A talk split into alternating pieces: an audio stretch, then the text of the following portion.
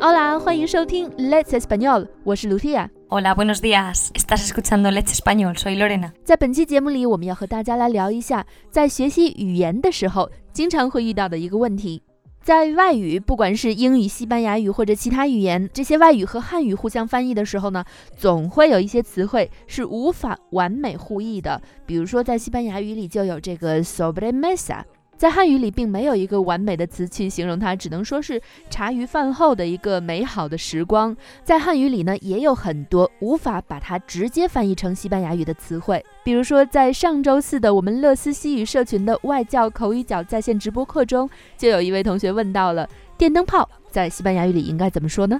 当然了，它的意思肯定不是指用来照明的电灯泡 la bombilla，而是指两个人约会的时候在场的第三个人，也就是英语里面的 the third wheel。在西班牙语里有没有一个相似的说法呢？Pues sí tenemos una expresión similar, ¿vale? Porque me imagino que, que te refieres a la bombilla cuando hay una persona eh, en, la, en la sí, como de más, ¿no? En una sala donde hay una pareja.